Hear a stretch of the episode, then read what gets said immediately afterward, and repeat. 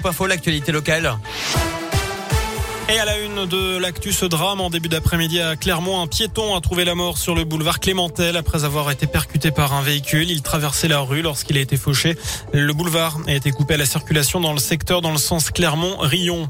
Il agresse sa voisine en pleine rue euh, et en pleine nuit, surtout pas en pleine rue, mais en pleine nuit à Clermont. Un jeune homme a été mis en examen pour tentative de meurtre. Les faits remontent au 23 novembre dans un appartement d'un immeuble. Euh, vers 4h30 du matin, un homme s'y serait introduit en passant par la porte d'entrée qui n'était pas verrouillée. D'après les premiers éléments, l'intrus s'est ensuite dirigé vers la chambre de la jeune fille, s'est jeté sur elle puis a tenté de l'étrangler.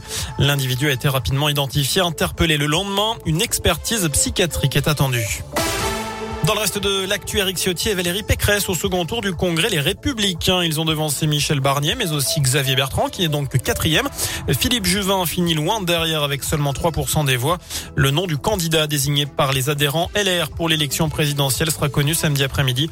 Le scrutin a mobilisé les troupes à droite avec un taux de participation à 80,9%, soit 113 000 votants. Omicron débarque en France alors que le pays a de nouveau frôlé la barre des 50 000 nouveaux cas de Covid hier. C'est désormais officiel. Deux cas ont été confirmés dans le pays. Un premier en région parisienne, un homme entre 50 et 60 ans qui rentrait d'un voyage au Nigeria selon la RS d'Île-de-France. Cet habitant de Seine-et-Marne a été testé positif à sa descente d'avion jeudi dernier. Le deuxième cas a été détecté cette fois-ci dans le Haut-Rhin. Il s'agit d'une femme de 40 à 50 ans qui présentait un schéma vaccinal complet et qui est revenue récemment d'un voyage en Afrique du Sud. De son côté, l'Agence européenne des médicaments a annoncé aujourd'hui le lancement d'un examen accéléré pour un nouveau vaccin contre le Covid développé par le laboratoire franco-autrichien Valneva.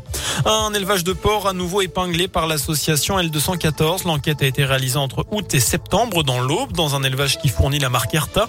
Des bêtes qui sont soignées avec un médicament classé critique par l'OMS, ce qui n'empêche pas les nombreux décès.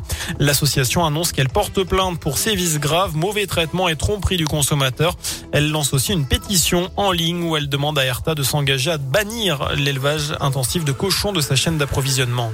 On passe au sport avec cette mauvaise nouvelle. À l'ASM, le second ligne Thomas Lavanini est suspendu cinq semaines après un déblayage mal maîtrisé. C'était lors de la rencontre entre son équipe d'Argentine et l'Irlande.